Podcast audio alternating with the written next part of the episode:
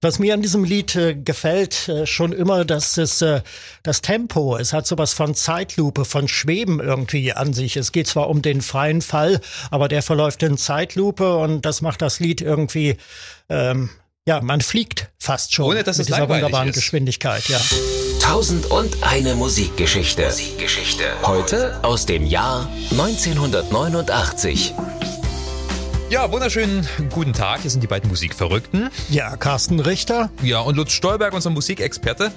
Ich möchte mal einsteigen mit einer Mail, die uns der Andy aus Leuna geschrieben hat. Der meint, ich hätte einen Vorschlag für einen neuen Podcast. Ich bin großer Tom Petty and the Heartbreakers Fan. Gerne würde ich eure Meinungen und Gefühle zur Musik hören.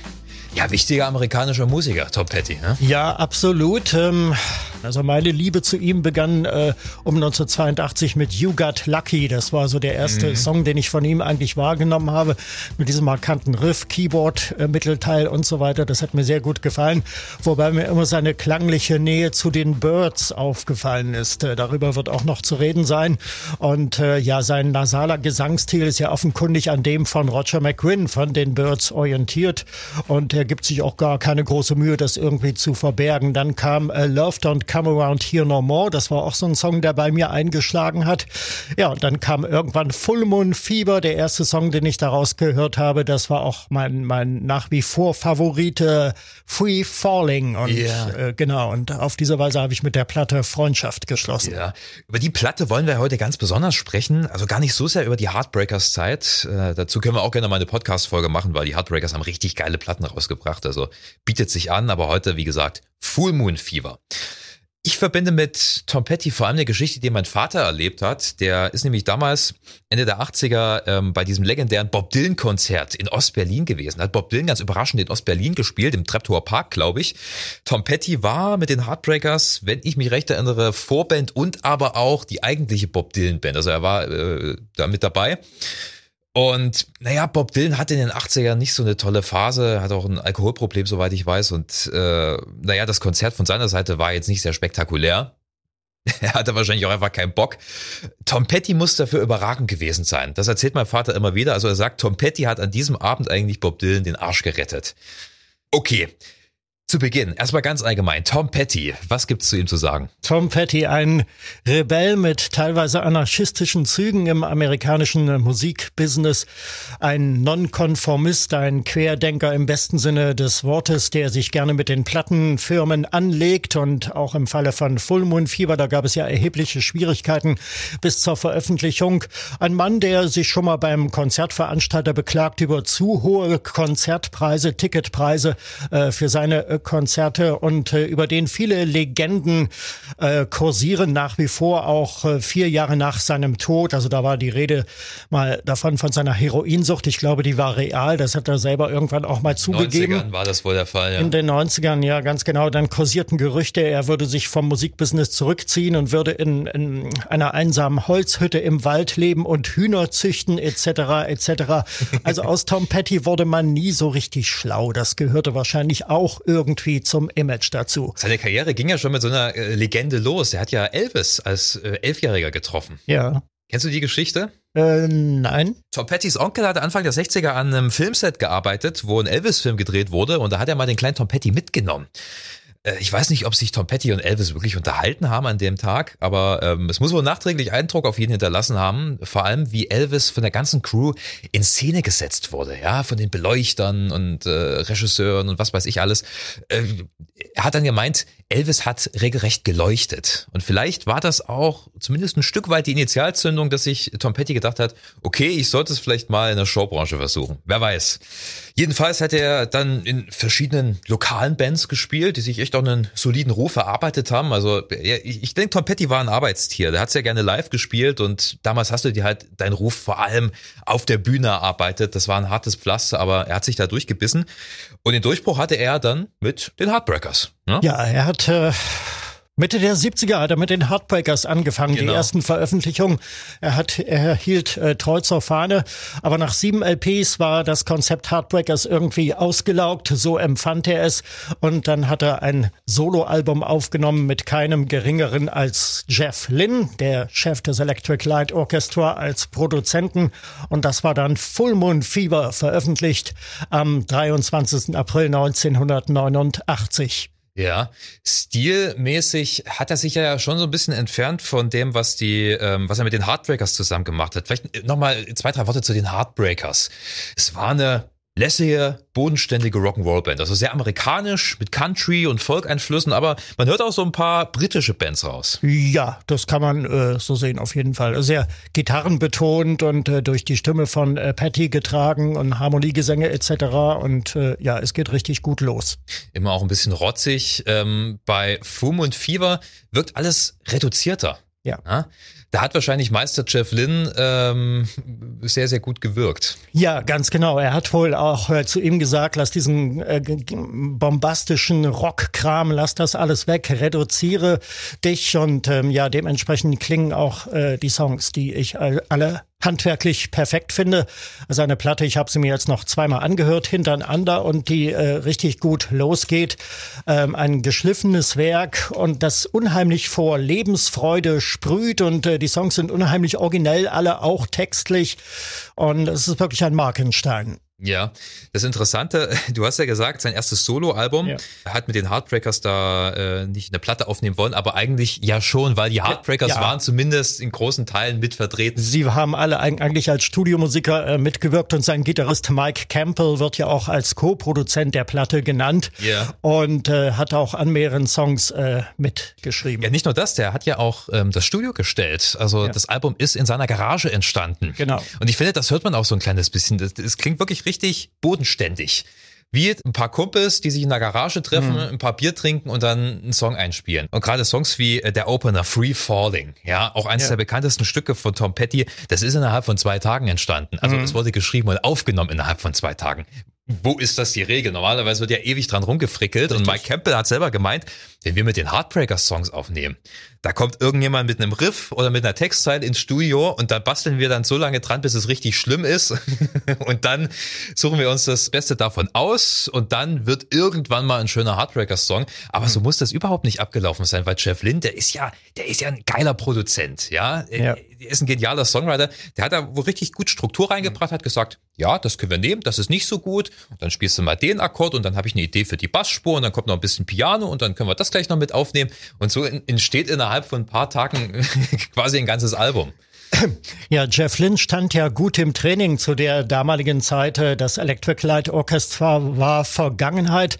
86 war noch die EP Balance of Power erschienen mit dem Mini-Hit äh, Calling America. Mhm. Wenig erfolgreich und auch enttäuschend vom musikalischen Ergebnis her. Und damit hat Lynn das ILO erstmal bleiben lassen, hat sich dann als Produzent spezialisiert und hat äh, 87 das ganz hervorragende Comeback-Album von George Harrison Cloud9 produziert. Mhm. Und das ein gewaltiger Erfolg damals wurde und auf ganzer Linie gelobt wurde, ist auch eine tolle Platte nach wie vor.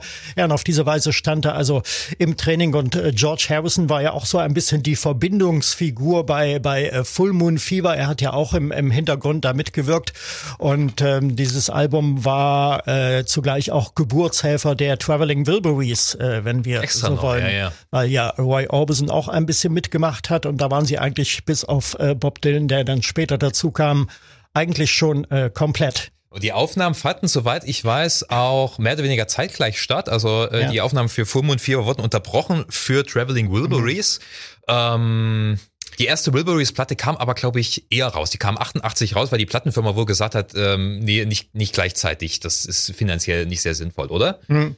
Ja, es ist richtig. Ähm, die Probleme mit Full Moon Fever waren ja die hatten mit der Veröffentlichung zu tun, dass äh, MCA, also die Urspr das ursprüngliche Plattenlabel, äh, die Platte gar nicht rausbringen wollte. Music Corporation America, das ist ein Label, das heute nicht mehr existiert. Das mm. gehört zur Universal Group heutzutage. Und äh, ja, die fanden, das ist überhaupt nicht hitträchtig, das Album, das wird alles nischt. Und die haben gemeckert, wo es nur ging. Und dass also beispielsweise bei Free Falling äh, kein Gitarrensolo drin ist, so wie wir es eigentlich bei, bei Tom Petty Nummern sonst immer gehabt haben oder bei Hard Heartbreakers Nummern. Und äh, dementsprechend lag das Album auf Eis. Und äh, daraufhin ist äh, Tom Petty dann mit äh, Mo Austin, dem Chef von Warner Brothers, äh, essen gegangen und hat ihm sein Leid geklagt. Und Austin äh, erklärte sich auch bereit, äh, die Platte dann rausbringen zu wollen bei Warner Brothers.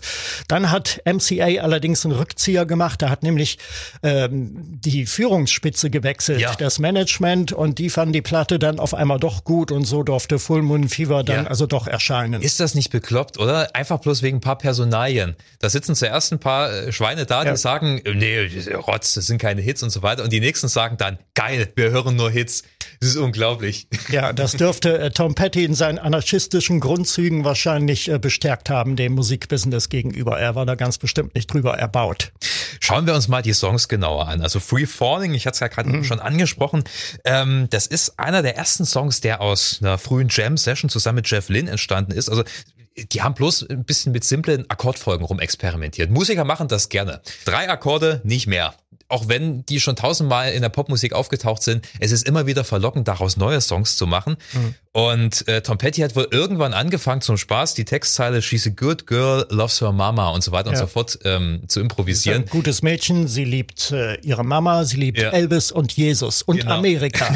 und damit wollte er eigentlich bloß einen Gag machen. Also er wollte Jeff Linder ein bisschen unterhalten und der hat gesagt, was denn? Nehmen Sie den Song rein. Und genauso geht der Song mhm. ja auch los. Ja? Richtig, was mir an diesem Lied äh, gefällt, äh, schon immer, dass es äh, das Tempo, es hat sowas von Zeitlupe, von Schweben irgendwie an sich. Es geht zwar um den freien Fall, Fall, aber der verläuft in Zeitlupe und das macht das Lied irgendwie ähm, ja, man fliegt fast schon Ohne, dass mit es dieser wunderbaren ist. Geschwindigkeit. Ja, es wird viel rein, interpretiert äh, in das Lied. Äh, unter anderem, dass es äh, das Lied sei eine Allegorie auf die Stadt Los Angeles, wo ja die Plattenaufnahmen stattgefunden haben. Ja. Äh, und ähm, ja, erzählt wird in dem Lied eigentlich von von von einer Art Outlaw, wo sich Tom Petty wahrscheinlich wieder erkennt, der sich von seinem Mädchen getrennt hat und äh, dieses Mädchen aber auch nicht weiter vermisst. Ja. Und äh, im Refrain dann immer singt, er sei im freien Fall befindlich. Hier wird eine Allegorie zur Millionenmetropole, zu diesem Moorloch yeah. äh, Los Angeles äh, gezogen, die also Menschen äh, verschlingt und äh, auch menschliche Existenzen vernichtet mit ihrem hochgradigen äh, Kapitalismus Rassismus mhm. und ähm, ja, so wird das äh, in etwa ein bisschen gedeutet. Ich weiß nicht, ob Tom Petty da so weit gegangen ist, als er den Text geschrieben hat. Ich glaube, er hat vor allem einfach so ein, so ein Gefühl aufgreifen wollen. Ich denke schon. Ich denke, ja. bei Tom Petty ähm, geht es vor allem darum. Er ist ja in der Tradition wie ähm, Springsteen oder Bob Dylan. Er, er, er schafft es mit wenigen Worten viel auszusagen. Tom Waits gehört im Prinzip auch dazu, ja, die einfach so Geschichten erzählen. Teilweise schrullige Geschichten, aber Geschichten, mit denen sich auch immer wieder viele Leute identifizieren mhm. können. Und da ist es im Prinzip genauso. Ja. Ähm, I Won't Back Down, der zweite Song, ist mein persönlicher ja, Favorit. Einer der Hits auf der Platte. Ganz genau. Äh, kennst du die Entstehungsgeschichte dazu? Nein. Ähm, bei Tom Petty hat's vorher gebrannt im Haus. Ein Brandstifter hat dort hm. tatsächlich Feuer gelegt. Er konnte mit seiner Familie da entkommen und der Haushälterin, aber das hat natürlich nachträglich Eindruck auf ihn hinterlassen. Vor allem, weil dieser Brandstifter niemals gefunden wurde. Es wird vermutet, es hängt mit einer Klage zusammen, die kurz vorher vor Gericht verhandelt wurde. Da wollte irgendeine Werbeagentur, ich glaube ein Automobilhersteller, wollte einen Song von ihm verwenden und er hat gesagt, nein, mache ich nicht. Und sie haben einen Song veröffentlicht, der halt wirklich sehr ähnlich nach Tom Petty mhm. klang. Und ähm, letzten Endes, er hat diese ganze Verhandlung gewonnen. Und kurz darauf war dann eben dieser Brandanschlag. Also es könnte so ein Rache-Ding gewesen sein. Mhm. Wer weiß, wie gesagt, es wurde nie geklärt. Ja. Ähm, und er hat daraufhin dann diesen Song geschrieben. Ja. So nach dem Motto, Mich kriegt er nicht klein. I won't back down. Hm. Spätestens an dieser Stelle ist es Zeit einzuwerfen, dass natürlich alle Produktionen von Jeff Lynne immer ein bisschen nach Electric Light Orchestra klingen. Das wollte ich loswerden an der Stelle und das ist ja auch wirklich so und das soll wahrscheinlich ja. auch so sein. Also selbst die George Harrison Platte Cloud9 hat da ihre Momente und Tom Petty eben auch, insbesondere bei I Won't Back Down. Das ist für mich der ELO-Song auf der Platte. Ja, man hört ihn im Hintergrund auch singen. Er ja. spielt äh, äh Gitarre zusammen mit George Harrison, den hörst du da auch Gitarre spielen. Ähm, und George Harrison hat ja noch einen ganz anderen Beitrag geleistet. Mhm. Denn als Tom Petty die Gesangsspur für I Won't Back Down aufnehmen sollte, war der so dermaßen erkältet, dass er echt nicht mehr singen konnte. Also er war richtig verrotzt. Ja. Und was hat George Harrison gemacht, der da eben auch im Studio war? ist in den Supermarkt gefahren, hat eine Ingwerknolle gekauft, die klein geschnippelt, aufgekocht und ihn dann halt so einen Sud gemacht, den er inhalieren sollte. Mhm. Hat funktioniert, ist auch ein alter Musikertrick, übrigens auch Radiomoderatorentrick, Ingwer hilft immer. Ähm, und dann hat er einfach in einem Take diesen Song eingesungen. Genial, das ist Kreativität. Ja, aber weil du gerade eben sagtest, dieser ELO-Stil, der kommt ja auch nicht von ungefähr. Also Jeff Lynn hat von den Besten gelernt. Und das waren die Beatles. Ja, zweifellos, ja. natürlich. Und, und so hört sich diese Platte auch streckenweise an. Mhm. Dann hörst du natürlich auch noch viel ja, 50er, 60er Jahre Rock'n'Roll-Traditionen aus den USA. Ja, nicht nur die Birds, du hörst auch wirklich so diesen typisch bodenständigen Rock'n'Roll auf dieser Platte. Ich, ich habe manchmal das Gefühl, ähm, Full Moon Fever ist so back to the roots. Mhm. Also, dass er sich so auf seine Wurzeln besinnt, oder? Ja. Ja, da schließt sich der Kreis dann auch wieder. Also, ähm, wenn wir so wollen, also Jeff Lynne kam stilistisch von den Beatles und äh, er ging auch wieder zu den Beatles hin. Das ist ganz wörtlich zu nehmen, weil er ja 1995 das Anthology-Projekt mit den beiden Comeback-Songs aus dem Nachlass von John Lennon, Free as a Bird und Real Love, ebenfalls produziert hat. Und das klingt eben auch wieder sehr nach ELO, aber auch nach Beatles. Und da treffen sich dann beide Stilrichtungen äh, wirklich äh, ganz konkret. Ja, so ein typischer Tom Petty Sound ist ja auch äh, Running Down a Dream, oder? Ja. Der Song klingt für mich am ehesten nach den Heartbreakers. Ich glaube, Mike Campbell hat da auch mit dran geschrieben. Es ist ein schöner amerikanischer Rock'n'Roll. Und ähm, hast du mal die CD-Version davon gehört? Ja. Hast du die als CD? Ich habe sie als äh, CD, richtig. Ich kennen sie aber auch äh, als Vinyl-Ausgabe. Ja, der, ich glaube, es ist bloß auf der CD. Ähm, da kommt nach Running Down a Dream die Ansage. Die, diese kurze Ansage. Ich glaube, die ist nicht auf der Platte drauf, oder? Weil er sagt ja auf der CD. Auf der Vinyl-Ausgabe ist sie nicht mit drauf. Genau. Das ist richtig. Weil auf der CD sagt er ja, passt auf, Leute, alle Besitzer von Schallplatten beziehungsweise Kassetten müssen jetzt die Seiten wechseln. Mhm. Aus diesem Grund, wir wollen fair sein, eine kleine Pause. Ja, genau. Das, das ist sehr witzig. Ja, und das ist ein Kunstgriff, den er sich womöglich von Jeff Lynne abgeschaut hat. Der hat ja das Gleiche veranstaltet auf dem ELO-Album Out of the Blue von 1977. Mhm, ja. Da hat er am Ende von Seite 3, äh, als Mr. Blue Sky endete, ebenfalls so eine, so eine Vocoder-Stimme äh, platziert, äh, die dann sagt, please turn me over. Das sind diese äh, rätselhaften äh, Satzfetzen da am Ende von Mr. Blue Sky. Und das ist also auch der Tipp für die Plattenbesitzer, die Platte jetzt umzudrehen. Bitte dreh mich um, sagt die Platte zum Zuhörer. Es ist auch dieser schrullige äh, britische Humor, den Chef Lynn hat, glaube ich. Den, äh, der kam wahrscheinlich auch sehr gut an bei Tom Petty. Ich habe das Gefühl, die beiden oder die ganze Band, die hatte sehr, sehr viel Spaß bei diesen Aufnahmen. Ähm, Zombie Zoo sollten wir vielleicht noch erwähnen. Das ist mhm. der letzte Titel. Roy Orbison singt da im Hintergrund. Ja. Ähm, und an der Stelle würde ich auch noch mal kurz über die Traveling Wilburys sprechen. Wir hatten sie ja schon mal angesprochen, ähm, weil ich, ich finde tatsächlich, es gibt große Parallelen, was den Sound betrifft. Mhm. Ja, auf jeden Fall. Ja, natürlich, wobei da auch Jeff Lynn wieder das Bindeglied ist. Er wird erheblich mitgeredet haben, denke ich mal. Die Wilburys sind ja auch mehr so aus, aus einer Verlegenheitssituation entstanden, äh, weil ja ähm, George Harrison wegen des Erfolgs von Cloud9 noch eine Single rausbringen sollte. Mhm. Handle with Care war das und äh, da haben sich dann also ganz kurz entschlossen, mehr oder weniger die Wilburys alle zusammen telefoniert und haben den Song dann gemeinsam aufgenommen. Ja. Ich wollte einen Song noch erwähnen, das ist mein zweiter Favorit, das ist All Right for Now. Genug für heute heißt das äh, auf gut Deutsch, aber wir sind noch nicht ganz fertig. Ich wollte nur noch einwerfen, das ist eine wunderbare Akustikballade mhm. auf der Platte, ja, von, von, von einem Rock'n'Roller, der lange on the road war und nun nach Hause zurückkehrt und sein Mädchen in den Schlaf singt. Ja. Wunderbar gemacht. Wenn ich was an der Platte kritisieren müsste, dann, dass es mir ein bisschen zu sehr um Liebesbeziehungen geht auf dem ja. ganzen Album. Ich meine, es ist sein gutes Recht, er kann singen über was er will. Ähm, sicherlich können sich auch viele Leute damit identifizieren, aber das ist halt immer so ab einem gewissen Punkt ist es erwartbar. Hm. Jetzt geht's wieder um irgendeinen Typen, der verlassen wird oder seine Freundin verlässt und so weiter. Äh, das ging mir ab einem gewissen Punkt dann auf den Kranz, muss ich ehrlich sagen. Ja, das ist richtig. Diesbezüglich fehlen die Überraschungsmomente, die inhaltlichen, wobei man ja, äh, wie schon gesagt, da so allerhand hineininterpretiert, siehe bei Free Falling. Aber das kann sein, dass angesichts der Stereotypität der äh, Themen da die Fantasie einfach ja. wild wuchert. Und auf der anderen Seite war Tom Petty ja jetzt auch nicht ein Rock-Innovator. Der hat ja nie das Rad neu erfunden. Der hat ja Richtig. wirklich immer grundsolide, äh, ehrliche Rockmusik gemacht.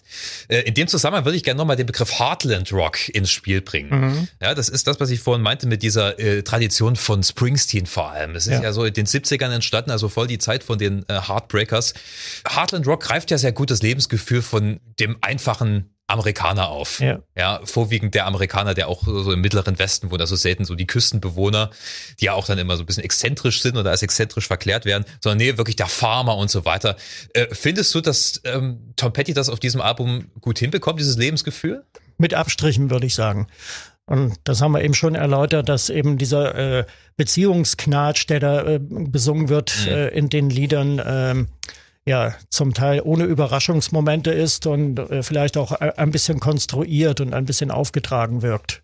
Ja, trotz allem, aber eine großartige Platte, die ja auch zu Recht sehr erfolgreich war, zumindest in den USA. Ich glaube, in Europa war sie gar nicht so der Renner, aber in den USA kam sie mhm. richtig gut an. Ja, stand auf Platz drei der Billboard-Charts ja. und äh, da haben eigentlich auch die Single-Auskopplung sehr gut gezündet noch ein paar Worte, wie es dann weiterging mit Tom Petty. Äh, kurz darauf hat er ja dann wieder mit den äh, Heartbreakers gemeinsame Sache gemacht. Ja, ganz genau. Er hat dann aber noch weitere Soloalben veröffentlicht.